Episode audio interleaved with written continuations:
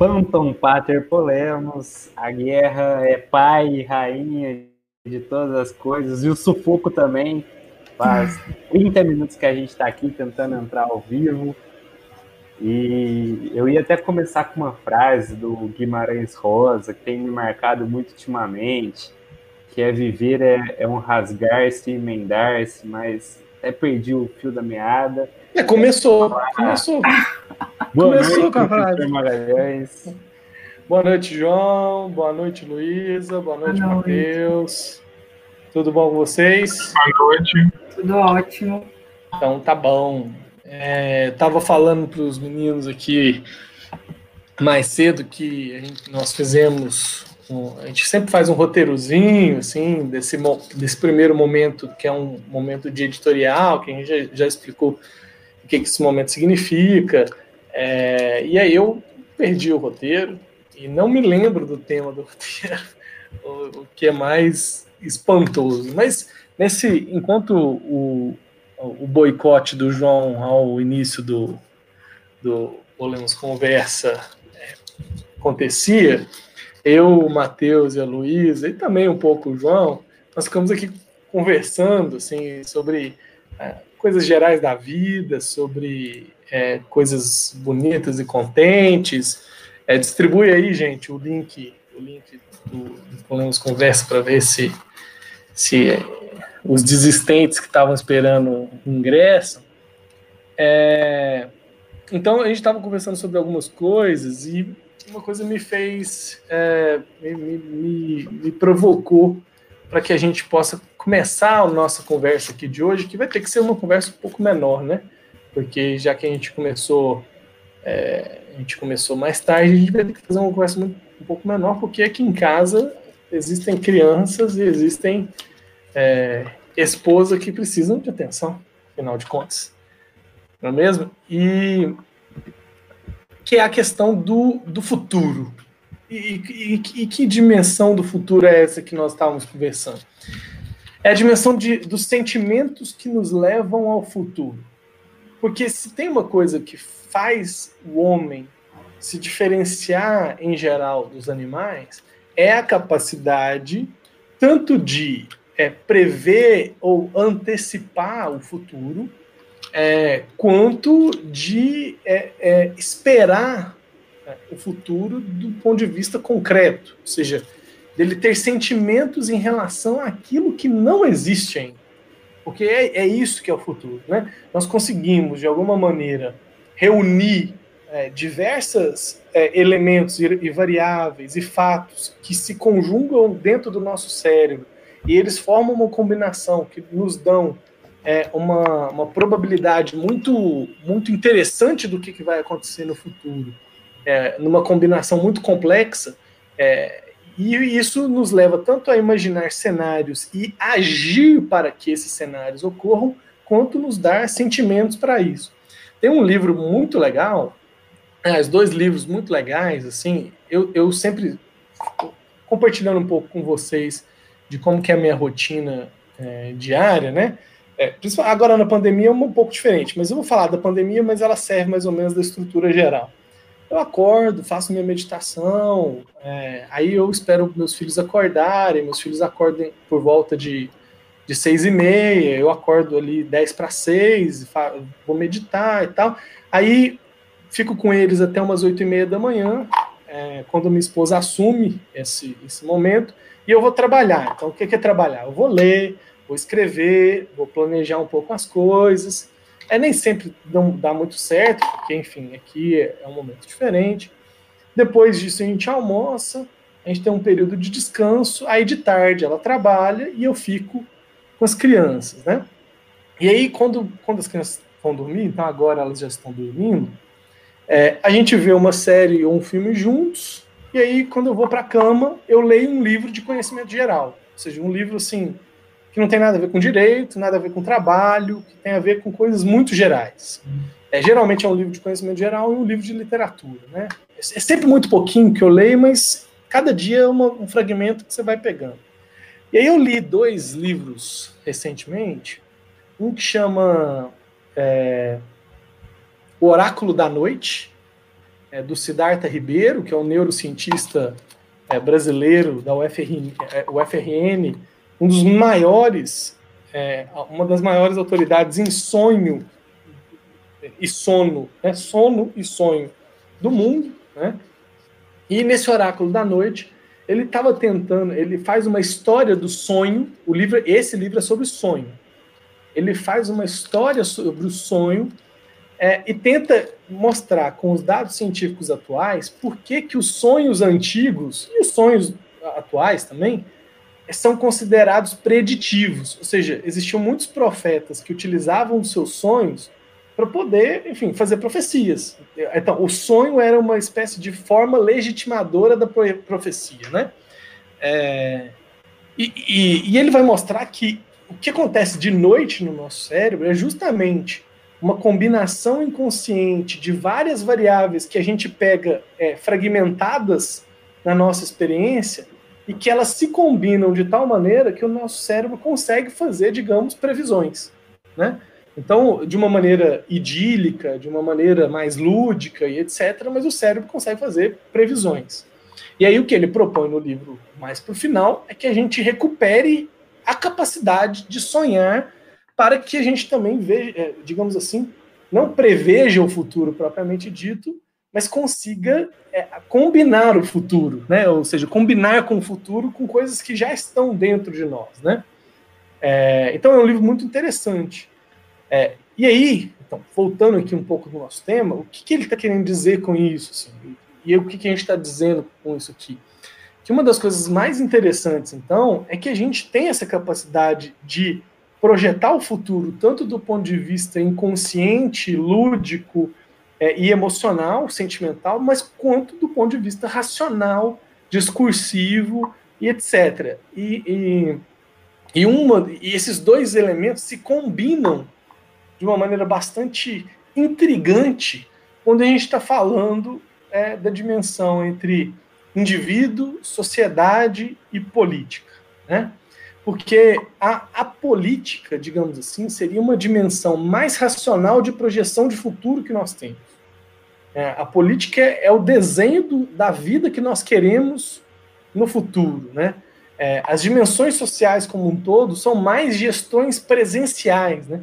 questão da sociedade são gestões do presente, as necessidades que nós temos aqui e agora. É, eu quero comer, então eu preciso de um serviço para isso. Eu quero, é, enfim, energia, eu preciso de um, de um, serviço que forneça energia, assim, e assim sucessivamente. É, só que o, o, indivíduo, então, dentro desse universo, ele é, ele é um, um ser que está aqui nessa finitude das necessidades, mas ele anseia pela, digamos, infinitude do futuro, né? O futuro é sempre de alguma maneira infinito nesse sentido, um, um infinito, um infinito, é, digamos, por falta de uma palavra que não me vem à cabeça agora, abstrato. É, aí então se conjuga assim, e por que, que eu resolvi falar sobre isso que, que, que fez com que nós que me provocasse e, e, e, e a gente pudesse conversar? É, porque me parece que todas as vezes que uma sociedade entra em crise, e me parece que a nossa sociedade está em crise, né? não só a sociedade brasileira, mas a sociedade brasileira talvez seja é, um pouco junto com a, a estadunidense, mas, tal, mas mais ainda do que a estadunidense nesse caso, seja a sociedade modelo de crise hoje em dia, né? É, nós somos um modelo de crise e aí a, a pandemia só fez emergir a, a, crise social que a gente já estava vivendo, né? é, muito por conta de que nós não conseguimos vislumbrar futuro. É, nós não conseguimos vislumbrar é, uma alternativa que, ao virar da esquina, é, nos trará uma, ou nos, nos dê uma expectativa de um, que um algo bom vai acontecer. É, a gente estava conversando aqui agora, o Matheus, Matheus ou o João, lembra, o João, o João lembrou de uma fala de um grande professor brasileiro, negligenciado pela filosofia jurídica brasileira em geral, é, apesar da sua grande importância, que é o Roberto Mangabeira Unger, é, para vocês terem ideia, agora não sei se esse dado é correspondente ou não, mas numa época aí para trás, é, o Mangabeira Unger era o brasileiro mais lido do mundo, no, dentro desse âmbito político-jurídico, né? dentro dessa, desse recorte político-jurídico, porque o brasileiro mais lido do mundo é o Paulo Coelho, é, mas ele é o brasileiro mais lido do mundo no, na clivagem política jurídica, né? E foi é, um dos professores mais novos de Harvard. É, não, Mangabeira. Não, eu não sei se essa informação procede. Então, se me perdoem se eu estiver errado. Mas a, o, que me, o que chegou até mim é que o Mangabeira era tão forte. É, né? Na época, na década de 70.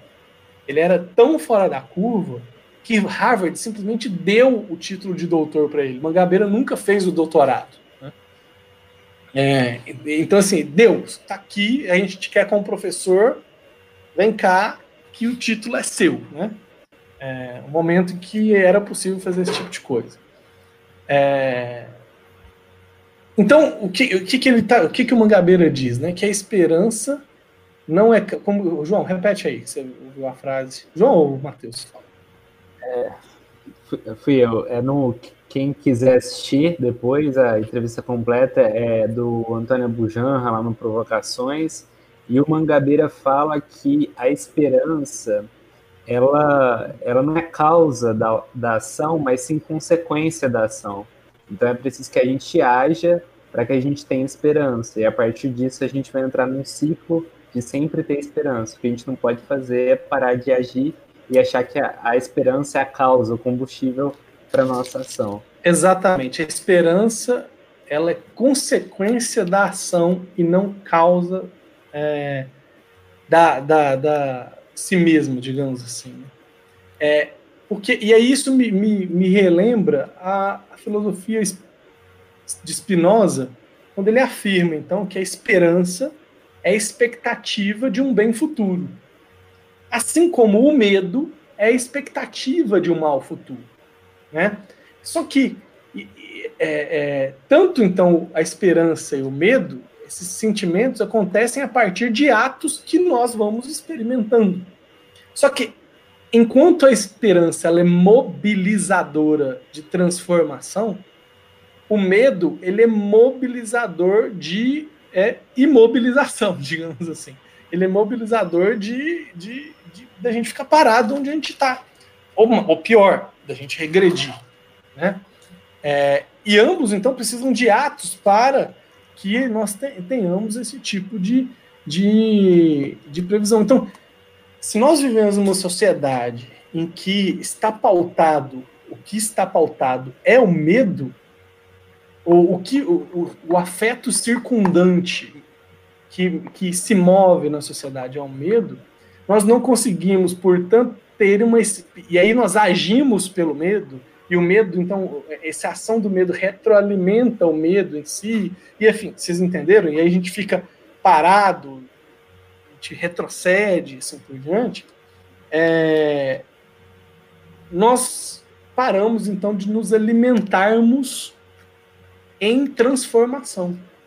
Então, se, se nós não conseguimos ter uma expectativa de um bem futuro a partir de alguma ação do presente, porque é isso, assim, se nós pegamos todos os discursos ideológicos que estão hoje no cardápio, não existe discurso ideológico do cardápio hoje, da direita à esquerda, é, que nos dão uma perspectiva de esperança.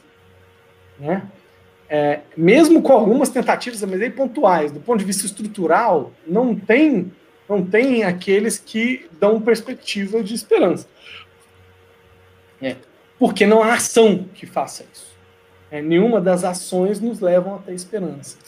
Então, a ausência, a, inausência de vislumbrar um futuro no qual a expectativa seja de um bem, por falta das inações do presente, nos coloca é, num dilema que eu acho que é um dilema que vai ser difícil de nós sairmos. É, a sociedade brasileira e um pouco a sociedade mundial é, realmente se coloca num, num, num, ponto de inflexão é, que eu acho que, que vai ser, de fato, muito, muito difícil de nós sairmos, não é mesmo? Mas acho que, que para um editorial de hoje, tá bom, vamos comentar a semana aí.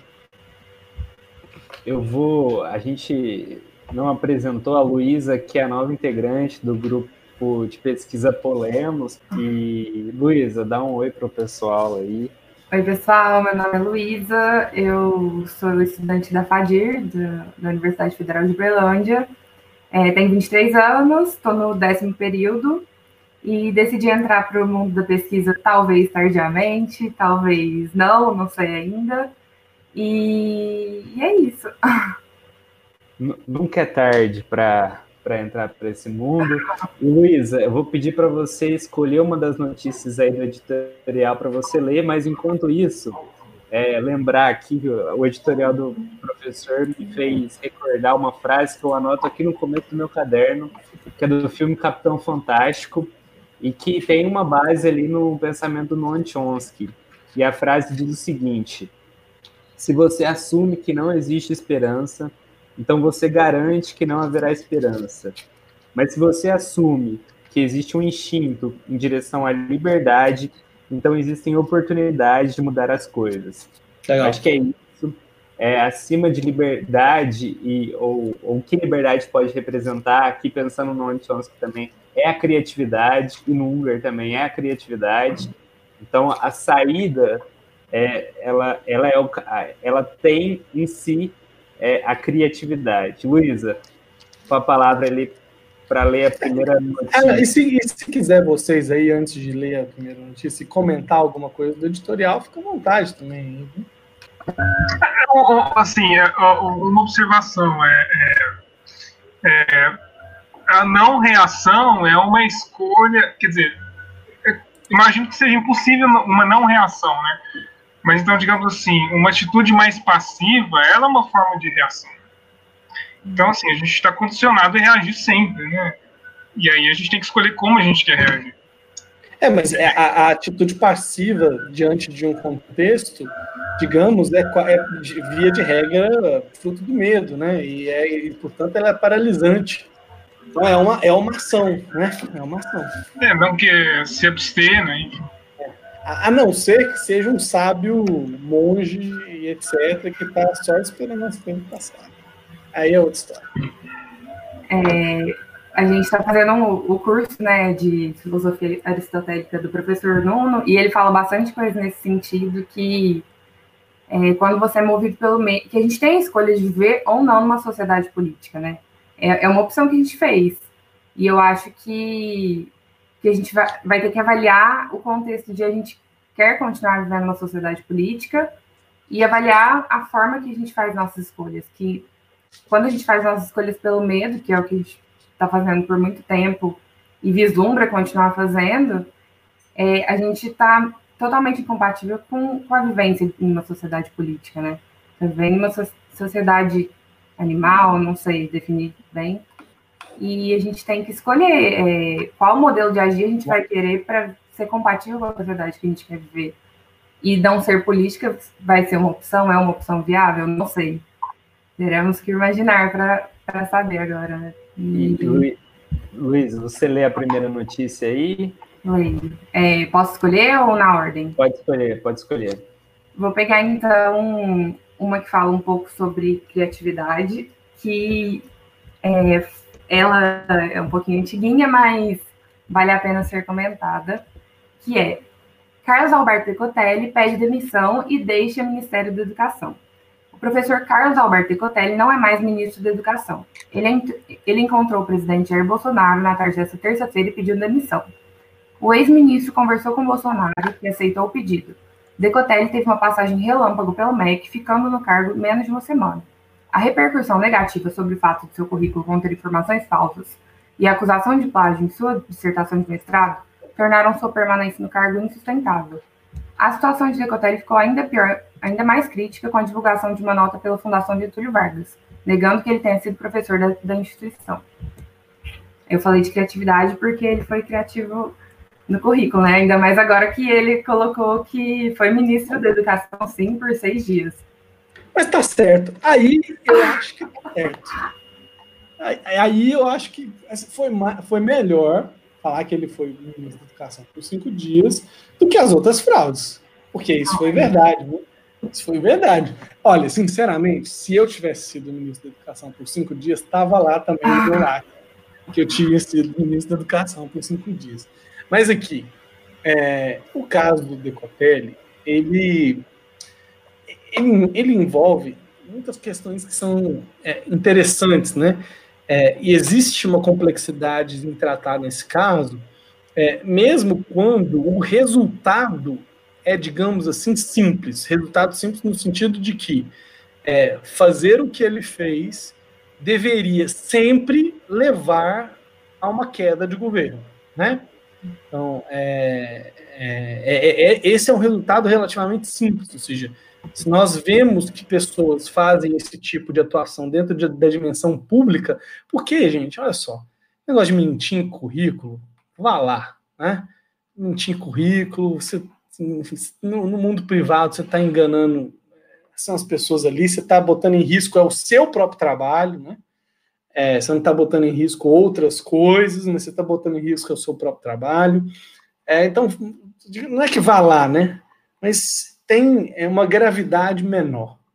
É, na dimensão pública, a gravidade é obviamente maior, porque você está lidando, então, é com, com essa dimensão que a gente estava tá acabando de falar, que é o futuro, é no, nesse caso, da educação brasileira. Isso é o futuro do público, é o futuro da polis. Né? É, então, ele é simples de resultado no sentido de que todos que fiz, fazem esse tipo de atuação deveriam é, é, ter a mesma consequência, né? É, porque, e aí eu vou falar assim, o Decotelli definitivamente, e aí assim, o, talvez o grande problema ali foi que tanto o Decotelli quanto o presidente usaram o currículo do Decotelli como causa da sua nomeação. É, então o presidente falou: é, analisei todos os currículos, escolhi o melhor, o mais top, não sei o que lá. Né? É, porque, o, porque o currículo do Decotelli é melhor, mesmo com as fraudes, é melhor do que de boa parte dos ministros da educação que passaram no Brasil, gente. Assim, é, é, por exemplo, Mendonça Filho, que foi é, é, ministro da Educação do Temer. Mendonça Filho não é da área da educação, é um deputado aí há não sei quanto tempo, e foi ministro da Educação. Ficou os dois anos e tanto do Temer lá como ministro da Educação assim, se ele era credenciado ou não, se era o melhor, é, é, é uma outra discussão. Mas o currículo do Decotelli era melhor do que o currículo do Mendonça Filho nesse sentido.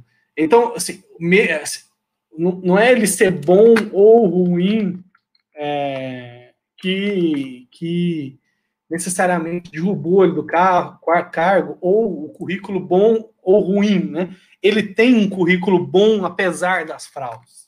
Né? Isso é preciso deixar claro. Eu li o currículo dele. O currículo dele é bom, apesar das faltas. Ele é um cara bem sucedido em diversas dimensões. Ele parece ser um bom professor, como, como as coisas indicaram. Mas aí ele cometeu dois erros, muito, três erros muito graves. Três erros muito graves. O primeiro erro muito grave foi ter fraudado o currículo. Né? Esse foi o primeiro erro muito grave. O segundo erro muito grave é, foi ter usado do currículo, junto com o presidente, para poder falar que foi por isso que ele foi nomeado. Por isso, exclusivamente por isso. Porque não foi. Foi pelo bom currículo, mas foi porque ele tinha, ele é um ex-militar, tinha trânsito ali no, militarismo e assim por diante. É, então, não foi só por causa do currículo. E terceiro, por ter aceitado ser ministro da Educação do governo Bolsonaro.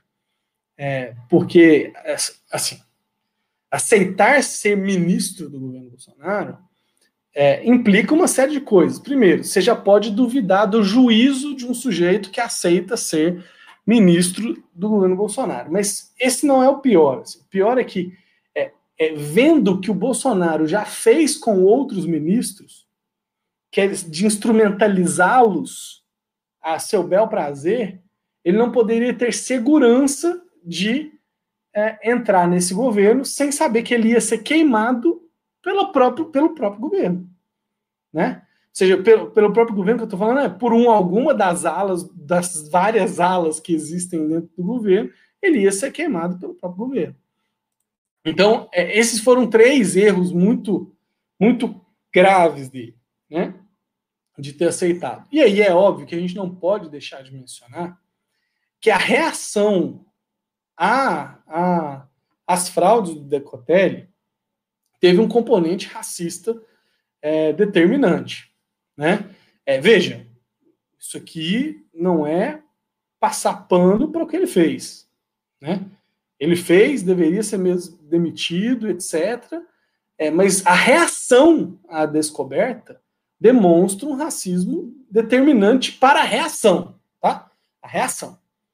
Não necessariamente para demissão em si, mas para a reação que se teve, sim, tem um racismo ali que é, é, é determinante.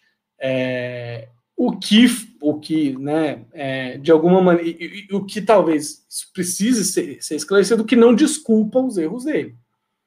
Obviamente. Isso, é, é, ter tido uma reação racista, estruturalmente racista, né, é, não desculpa os erros que o, o Decotelli cometeu. Isso, então, o racismo não fala sobre o Decotelli, o racismo fala sobre os erros deles, o racismo fala sobre nós, sociedade. A reação fala sobre nós, sociedade. Não fala sobre os erros dele. Né? É isso que muitas vezes as pessoas confundem um pouco quando, por exemplo, os movimentos negros é, fazem determinada defesa, não é defesa, eles não fazem defesa do Decotelli, eles apontam é o racismo da reação, e não faz não uma defesa do Decotelli. É isso que as pessoas precisam entender um pouco. É, quando se fala que houve racismo contra o Decotelli, não é, um, não é uma defesa do que, ele, do que o Decotelli fez, mas é uma acusação do, da nossa reação, que é parcial e diferente da nossa reação, que eu estou falando, não da minha, mas da reação geral é, é, sobre o assunto. Né? É, então, então é, o, que, o que, de novo, o, o mundo é complexo, o mundo é ambíguo, ao mesmo tempo que o cara está errado, ele também é vítima desse racismo estrutural, e, e, e, eu acho que as pessoas precisam entender um pouco o que é racismo estrutural. Eu te falar, eu acho que tem gente aí que não entende o que é racismo estrutural, mesmo divulgando que exista racismo estrutural. Racismo estrutural implica que o racismo não é finalista, ou seja, eu não tenho a intenção de ser racista.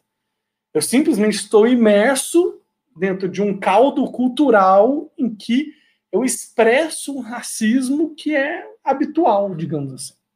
Habitual. Esse que é um racismo estrutural. É, eu, eu falo que muita gente que fala do racismo estrutural não entende isso, porque na hora de tratar das reações é, de racismo estrutural, tratam, tratam como se fosse um racismo finalista. Ou seja, tratam como se a pessoa estivesse muito consciente do seu racismo que ela fosse dolosamente racista e assim por diante. Porque, afinal de contas, se é estrutural, a maior parte das vezes não há consciência e finalidade de, de, de ser é, racista. E, e, nesse caso Decotelli, a gente pode falar do, de uma espécie de mentira estrutural, porque, assim, é, é é, uma banalização da mentira muito grande. Assim, o, o fato do, de ter uma fraude, a fraude, no fundo, ela vai revelar uma mentira também. Mas isso não é novo no governo. Ricardo Salles fraudou o currículo. É, a Damaris Alva, Alves se chamava de mestre, mas aí, no fundo foi justificar porque na comunidade ela era chamada de mestre, assim.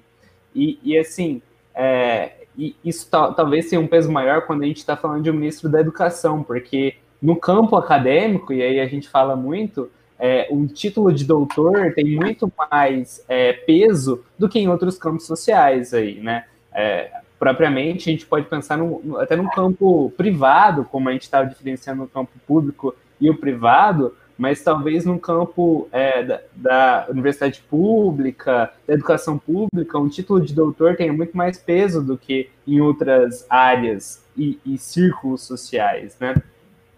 É, e, e aí tem um. Só para a gente finalizar, para a gente partir para outro assunto também, né? Pelo amor de Deus. É, é, né? Mas é porque é um assunto bom, porque permite a gente discutir várias, várias coisas. É, e aí tem uma coisa também, assim. É, por que, que as pessoas.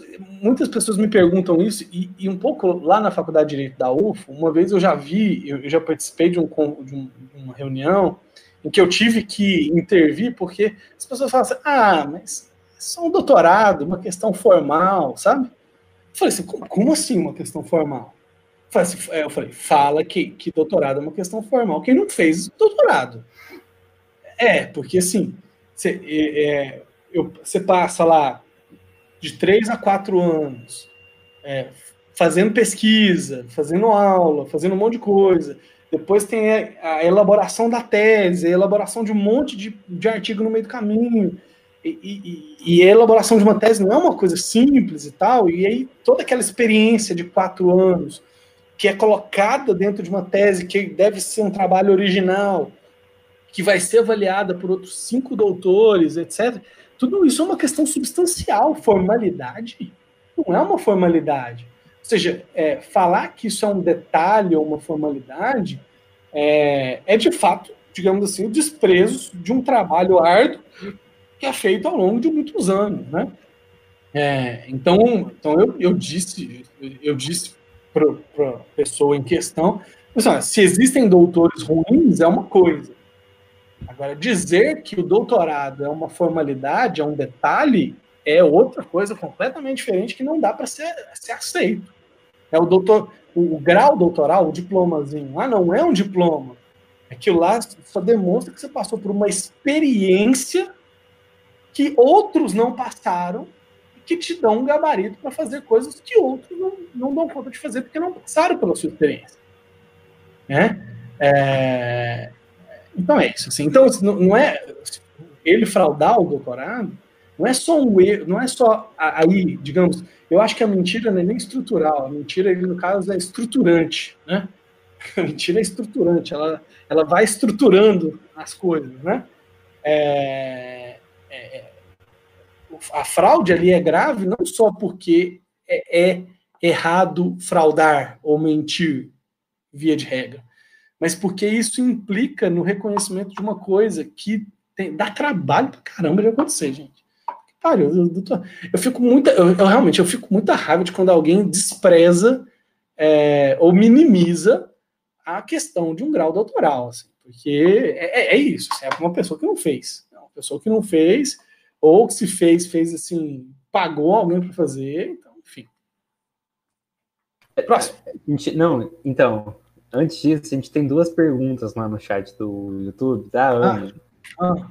E eu vou emendar as duas aqui já, que ela perguntou primeiro, que caso o Decotelli tivesse ficado no, no, no, ministério, ele teria sido um bom ministro, em razão da formação que ele tem, que como a gente falou aqui, já era boa, né? E a outra pergunta... Ah, Oi, peraí. O currículo era bom, vamos lá, o currículo era bom, etc. Ele parecia um bom professor, mas vá lá, tá? Vamos lá, continua. Ok. E a outra pergunta é: qual a possibilidade de alguém aceitar um ministério no governo Bolsonaro com a intenção de melhorar a situação, mesmo não, mas... com as amarras? Gente, intenção. E você, Magalhães, se recebesse um convite. Ah, eu não ia de jeito nenhum. É, inten... Intenção. Intenção é um trem que a gente pode deixar de lado. Sim. Eu não, po eu não posso nem duvidar que lá, assim, nas entranhas das cloroquinas do Bolsonaro, que ele tem uma boa intenção. Eu não posso duvidar disso, que ele tem uma boa intenção. Não estou dentro da cabeça dele. Eu não sei que, que ele, se ele acredita que aquilo que ele faz é de boa intenção ou não, entendeu? Eu não sei, não sei. Então, intenção, a gente pode pegar assim, ó, e deixar a intenção de lado. Porque o que importa na dimensão pública, de fato, são os atos e são o que se propõe para o público. É, então, assim, deixa, vamos deixar um pouco a intenção de lado. É, não sei se o Decotelli seria um bom ministro. Me parece que o problema sempre também é um pouco a referência que a gente pega, né? É, nós tivemos o Weintraub antes dele. Então, o Weintraub é um pesadelo, né? Então, só dele não ser um pesadelo, me parece que, que a gente ia achar que ia ser uma melhora muito grande. Né? Então, eu não sei se ele seria um bom ministro do ponto de vista é, do, que precisa, do que precisa ser de fato feito no Brasil. Não sei. Né?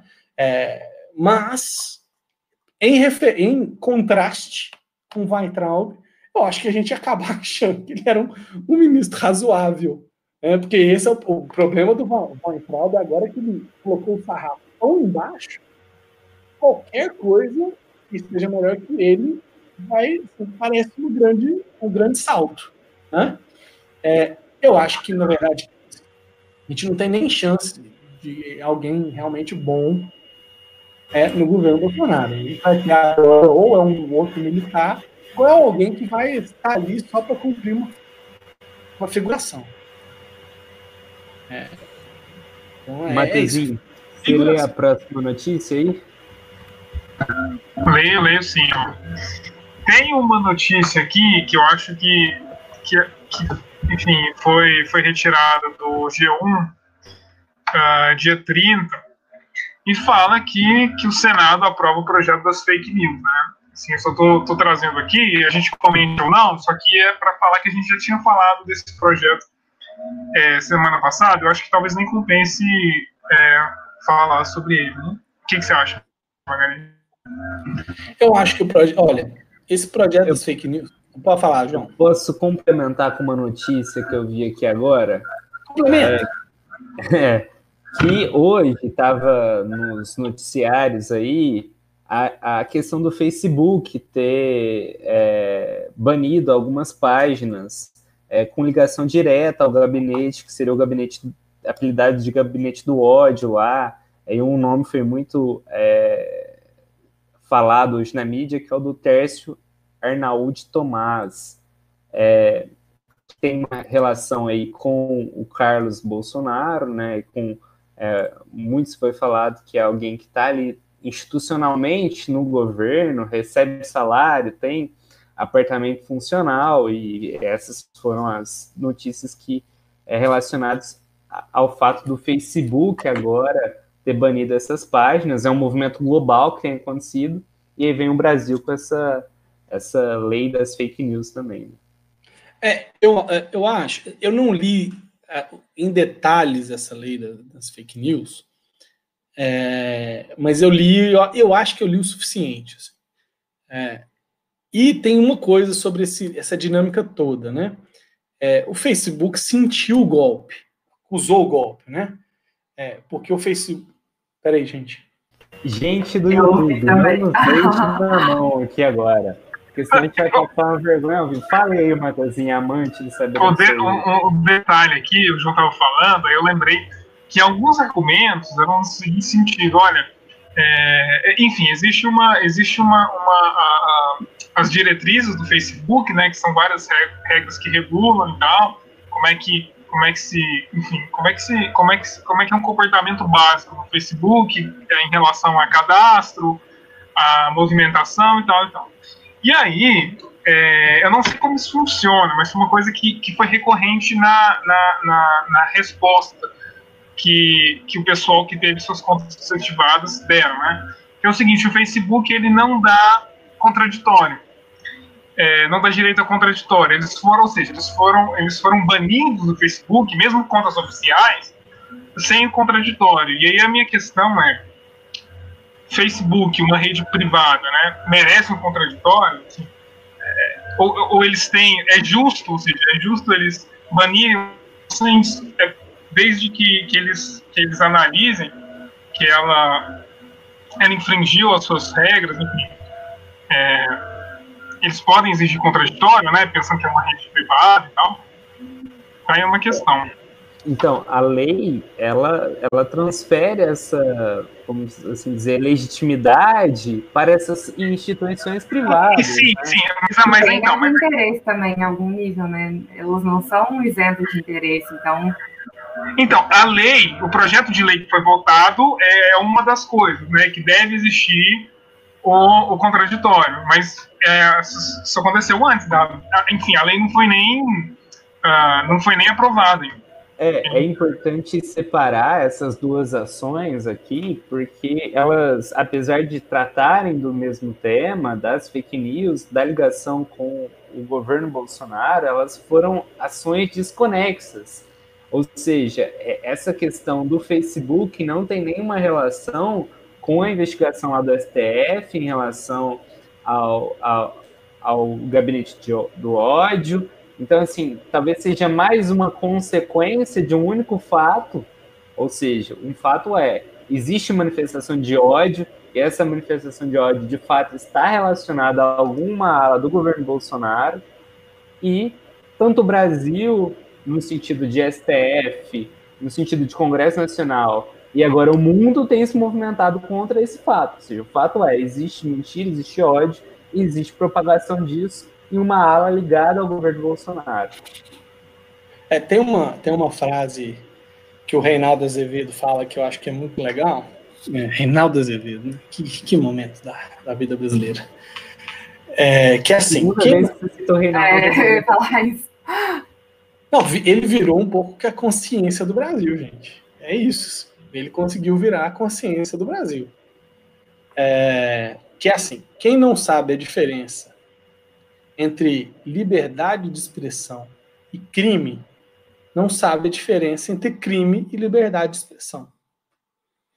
É, então, assim, é, o projeto das fake news, diferente do que falam diversos vieses aí, é, não é totalitário.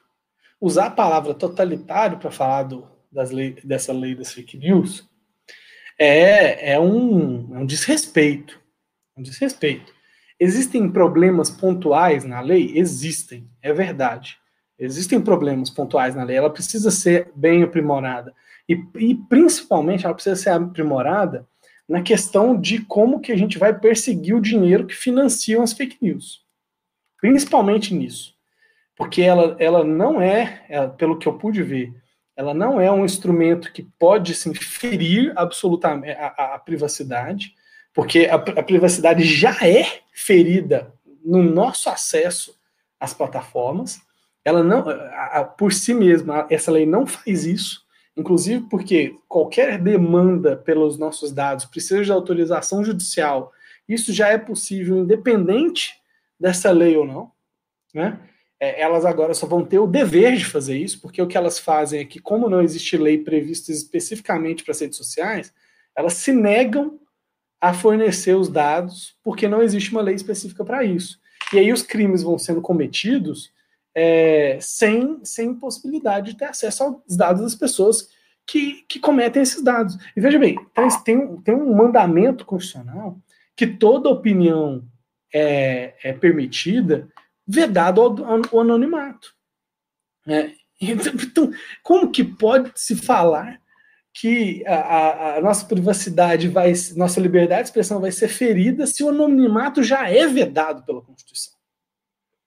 É, então, assim, é, pela Constituição, e, e, eu duvido que alguém defenderia que a liberdade de expressão deveria ser anônima. Eu duvido que alguém conseguiria sustentar que a liberdade de expressão deveria ser, ser anônima.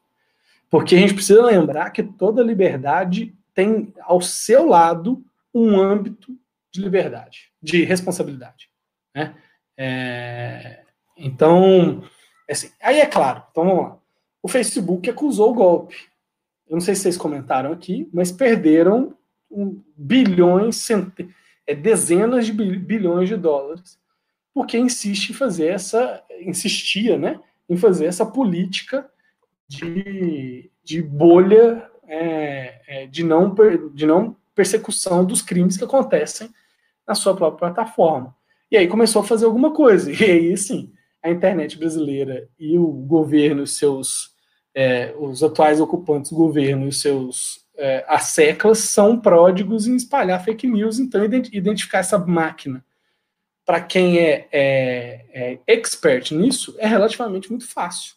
Não é à toa que é, não demorou uma semana que, a, que, que essas empresas saíram do Facebook, que o Facebook já fez essa primeira operação contra é, essa, essa articulação envolvendo o presidente. Não demorou uma semana. Eles já, já desmantelaram esse tipo de coisa.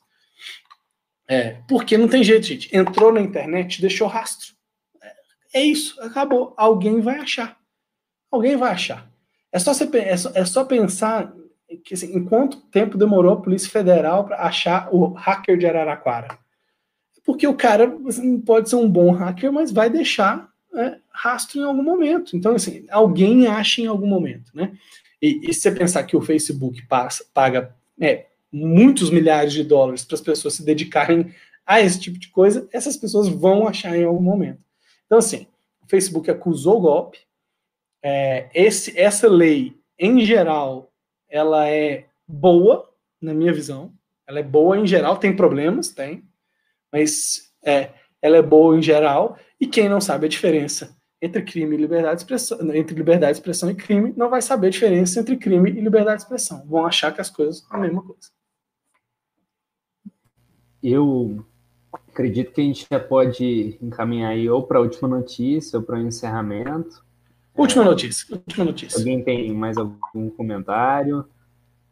É, assim, eu tenho uma, tenho uma notícia aqui que ela, ela é trágica em comparação ao jeito que a gente começou o Polemos Conversa, que é que o Brasil vai atingir 2 milhões de casos confirmados de coronavírus já na semana que vem com as mortes por Covid-19 chegando a 80 mil.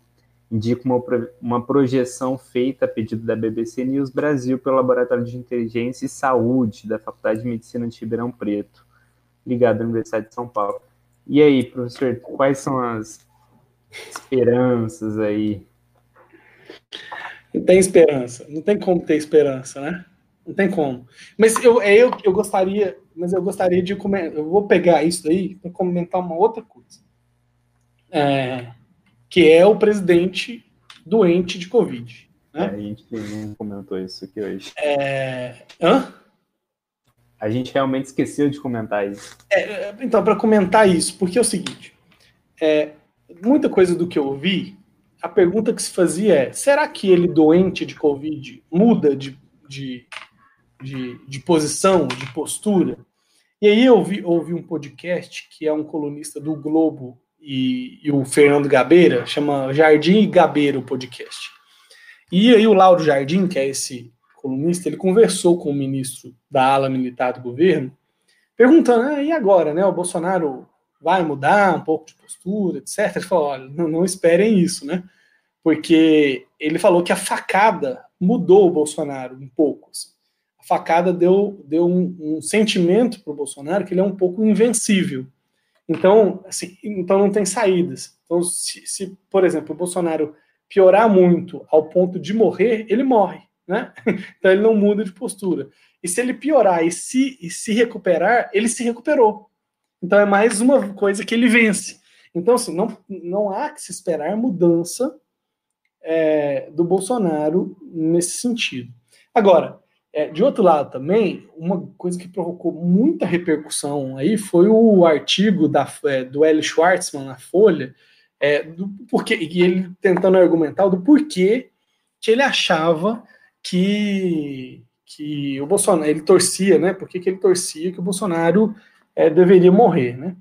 É, o artigo dele tem várias falhas, e existem falhas lógicas e existem falhas axiológicas existem falhas outras no artigo. Por exemplo, ele é inoportuno, ele é, ele é inútil, né? ele não tem utilidade nenhuma para o debate, é, ainda mais na posição do campo jornalístico que o Eric Schwartzman ocupa, que não é uma posição de um dominado, ele, tá, ele é, ele é o, talvez o principal articulista é, do maior jornal do Brasil, né? ele é do conselho editorial da Folha, então, assim, a posição que ele ocupa, escrever o que ele escreve, sempre vai dar uma repercussão. É, e, e, é inútil, não contribui para o debate. E, aliás, é, e mesmo que seja que, que, a linguagem que o Hélio utilize ser uma linguagem que está, é, digamos, é, dimensões acima de, de qualquer discurso que um bolsonarista faça, né?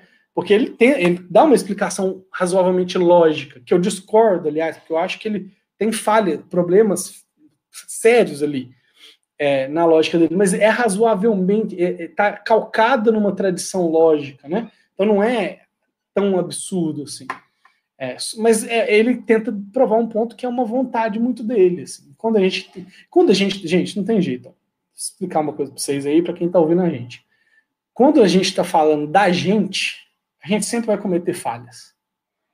É óbvio que quando a gente fala dos outros também comete, mas quando a gente está falando da gente, de uma vontade muito grande nossa, nós sempre vamos, sempre vamos cometer falhas lógicas muito, muito evidentes. Assim.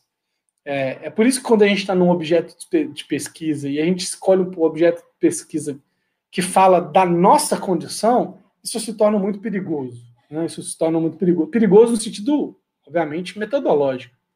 Não perigoso do ponto de vista é, de risco. Né? É, mas, enfim, o, o, artigo do Hélio, então, é um problema. É, foi, é um problema porque, assim, com a morte, imagine se ele parte do pressuposto que a morte do Bolsonaro alteraria o estado de coisas, né? Ou seja, parte do pressuposto que ele morrendo, a política é, é, é, da pandemia vai mudar, que os resultados vão se alterar e assim por diante. E nada disso está nada disso tá garantido. Né? Eu acho que a gente cria um paralelo com o que a gente estava falando da esperança, assim, talvez o Bolsonaro seja uma consequência desse estado de coisas, não uma causa. É, mas, é, mas sim, é, sim. É, é, óbvio que ele participando do, do, do, processo, ele, ele passa a se tornar uma com causa, né? Ele passa a se tornar um, um evento que vai alimentando isso, mas é óbvio que ele é uma consequência. Então, assim, não dá para esperar que o Bolsonaro vai melhorar as coisas. É, que, a morte, que uma morte dele melhoraria as coisas, como o Hélio coloca, assim. É, então, assim, defender, defender ou torcer pela morte dele porque as coisas melhorariam, isso, isso, é, assim, isso é um salto que não dá para não dá para você fazer. Não há garantias disso. Assim. Então, isso aqui é um, um, comentário do artigo, tá, gente? Isso aqui eu não estou falando não dá para garantir que as coisas vão melhorar ou não é, é, com a morte dele. Talvez piorem, inclusive. Talvez cause uma idolatria muito grande pela é, imagem, é, não dá para saber. É muito... Talvez piorem. Então, assim, é, o, o, o, artigo dele comete um erro, além, assim, além da defesa em si da morte, na minha opinião, ser um erro, porque nos iguala ao Bolsonaro, mas ele comete um erro lógico, no sentido de pressupor de que a morte dele melhoraria as coisas. E essa é uma pressuposição que não se pode fazer, né? Porque é isso, as coisas podem piorar. E eu acho que a gente já chegou nesse nível no Brasil, que as coisas sempre podem piorar é, um pouco, né? No fundo do poço brasileiro tem um alçapão, e nesse alçapão tem um outro alçapão. Bom, então é, acredito que chegamos ao final aqui desse Polemos Conversa com essa mensagem de esperança. É, com essa mensagem de esperança do Magalhães, falando que o fundo do poço tem um alçapão. Gente, eu não consigo olhar para a câmera, vocês já repararam? Não consigo olhar para a câmera, porque assim, eu estou conversando com vocês, eu quero olhar para vocês. Ah, eu também. As pessoas que assistem esperem que a gente olhe para a câmera para ver a gente falando, mas eu não consigo não olhar para vocês. Assim. Existem vocês sabem que isso é um pouco tentador do cérebro, né? Existem duas tendências no nosso cérebro. Ou olhar para alguma coisa que a gente conhece, então conheço vocês, quero conversar com vocês, quero interagir com vocês. E existe uma outra tendência que é olhar para si mesmo, né? Então, assim. Eu estou olhando para mim. É, então, existe essa tendência também. Assim, isso é uma coisa instintiva, mas então aí eu acho muito difícil olhar para a câmera quando está conversando assim com outras pessoas. Então, me desculpe aí. Antes de acabar, antes de acabar, a gente podia fazer, assim, quem quiser, claro, fazer suas recomendações, porque eu tenho ah, muito importante. Mateuzinho, ah, amante. Eu vou finalmente recomendar. Recomendo. É, mas assim, não é livro é, dessa vez, para tristeza do professor Raoni, é, mas sim uh, ah, para aqueles que, para aqueles do ensino fundamental 2 ou do ensino médio, desejarem uma sessão de coach, é, voltada para a área das humanidades. Temos aqui o nosso coach, né, que está começando a carreira, é, é, arroba João Vitor Flávio, arroba agora jovem, faz lá seu, seu orçamento, que o coach dele é maravilhoso. É isso. É só essa? É só essa? A, a, a Eu não podia perder essa piada. Não podia, não. Ah, mas eu quero indicar, então, olha, eu quero, eu quero indicar é, duas coisas. Quero indicar um livro que é do nosso, aqui, já da cozinha do, do Polemos, que é o Bill Churran, né? que é A Filosofia do Zen Budismo. Né? É, é um livro que eu estou lendo agora, e é, é, que delícia de livro, gente. Que delícia, porque assim, é, é, o, o Bill Han, ele faz um cotejo do que é a filosofia zen budista, né? É, zen budismo que tem raízes fortes na China, no Japão, que é o, o, Brasil conhece mais o zen budismo japonês, né? E na Coreia e, e nas Coreias, e também no Vietnã e tal, mas enfim, China, Japão e Coreias. Coreia do Norte não, né? Não existe lá mais. É, ele faz então um cotejo entre a filosofia do Zen budismo, entre a filosofia ocidental, usando é, um tipo de poema que é o haikai, que é, um, que, que é meu tipo favorito de poema. Assim, meu tipo favorito de poema. É, é, é, maravilhoso, assim, é maravilhoso. Eu já, vocês sabem muito bem que eu tenho esse, essa, essa inclinação zen budista, apesar de não parecer.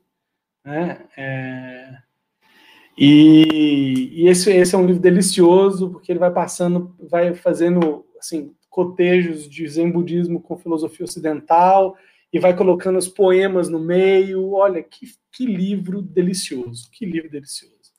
É, um outro, um outro que eu queria uma coisa uma série, agora uma série para você passar a quarentena com um sorriso estampado no rosto, uma, um quentinho no coração quentinho no coração gostoso, que é dispersão, né?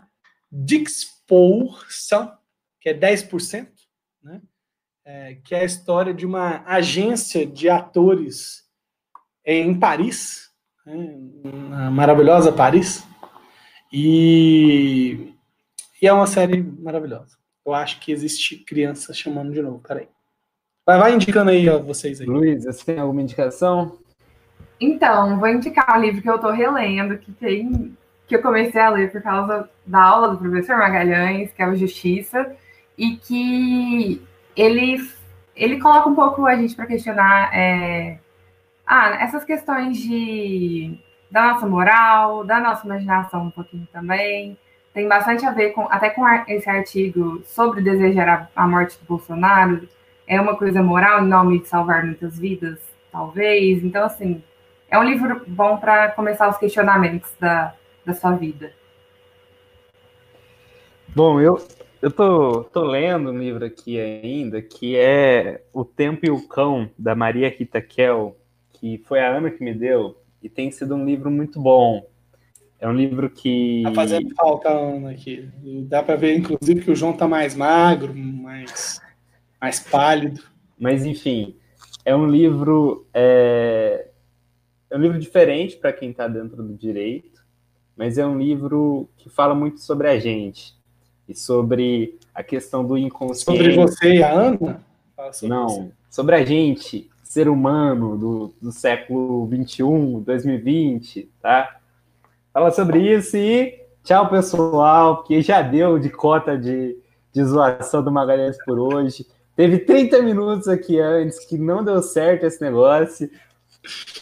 Mas obrigado quem esteve até agora conosco. Então acabou, acabou o programa, acabou o programa, acabou. Obrigado, Tchau. Luiz, por ter acabou. participado. Muito do Saber Absoluto, retornando aqui ao seu posto. Volte mais. Tchau, pessoal. Tchau.